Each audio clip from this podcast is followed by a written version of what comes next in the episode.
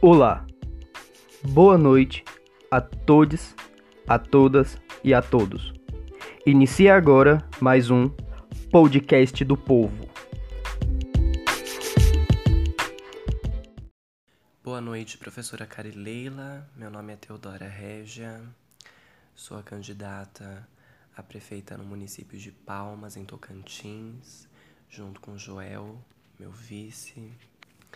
E nós estamos aí desenvolvendo então nossa candidatura a partir de um pensamento em conjunto que seja direcionado para a visão e o desenvolvimento que atenda é, os trabalhadores da cidade. Nosso partido, que é o PPT, Partido é, do Povo Trabalhador 44 está aí trazendo é, propostas de diálogo com os trabalhadores da cidade em prol é, de um desenvolvimento que seja mais igualitário para todos, é claro.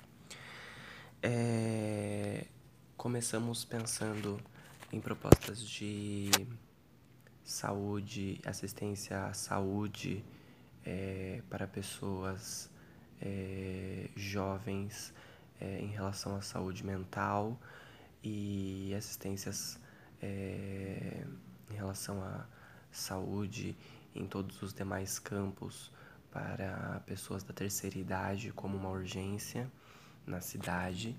E para além disso é, também trazemos a proposta de núcleos é, de atendimento a pessoas é, da cidade que venham a necessitar de qualquer amparo da prefeitura, seja social, seja em relação à saúde, seja em relação à educação, a necessidades básicas de ir e vir. E esses núcleos eles serão fragmentados e direcionados às pessoas é, indígenas, às mulheres da cidade e às pessoas LGBTs. Esses núcleos eles vão ter um polo físico na cidade que possa atender é, essas pessoas é, fisicamente de alguma forma e elas também terão um núcleo é, virtual que atenderá e-mails dessas pessoas que possam desejar essa forma alternativa de contato, é, relatando suas necessidades e buscando pela ajuda necessária da prefeitura em relação ao que for necessário. É claro que também o núcleo da mulher é, virá atender em conjunto com a delegacia da mulher para que as mulheres das cidades tenham é, sua segurança garantida e sua integridade sempre preservada. É, bom, essas são as propostas que eu, enquanto prefeita, estou apresentando. Meu vice Joel irá apresentar mais algumas delas. E... Muito obrigado, Teodora, por estar contigo, lutando pelo povo e com o povo. Dando continuidade com os projetos de ação social e políticas públicas, irei apresentar agora mais de nossas propostas de candidatura no município de Palmas. Um deles é a criação de um espaço de apoio à cultura, à educação e ao esporte, onde teremos diversos cursos voltados para o ensino das artes, do teatro, da música e de diversas modalidades de esportes. Este espaço será totalmente gratuito, onde também será feita uma parceria com as inúmeras instituições e faculdades presentes na capital. Esse espaço será aberto para a realização dos estágios de novos docentes e discentes dessas universidades. Como uma pessoa que também utiliza os transportes públicos da capital, sei muito bem como é essa nossa realidade. Vivemos e presenciamos a total ineficácia e descaso com a população que utiliza este meio de transporte. Sabemos que até hoje inúmeros bairros ainda não possuem acesso. Visando uma melhoria, teremos a manutenção destes ônibus, teremos também a contratação de novos funcionários, teremos a manutenção e a reorganização dos horários, trazendo assim um acesso a todos os bairros desta capital. Também temos como projeto o acesso ao passe livre estudantil durante os finais de semana. Além da população poderem comunicar-se com a prefeitura pelo e-mail e site, como foi dito anteriormente pela candidata à prefeitura Teodora, também teremos a criação de um aplicativo que facilitará ainda mais o acesso e a comunicação e a parceria entre a prefeitura deste município e o povo palmense. Sabemos que Palmas é uma das capitais mais quentes deste país.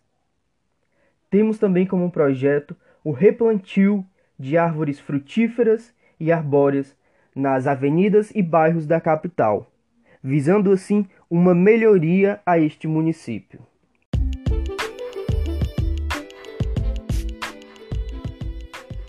Obrigado a todas, a todos e a todos. E não esqueçam, vote certo, vote 44 para prefeita Teodora Régia e vice Joel César.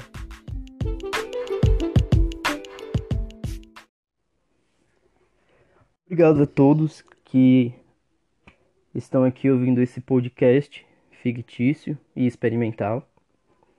Falando agora um pouco sobre esse processo de compreensão da demanda que a atividade necessitava e do processo de comunicação com a Teodora e de criação dessa candidatura fictícia, só tenho a dizer que foi incrível.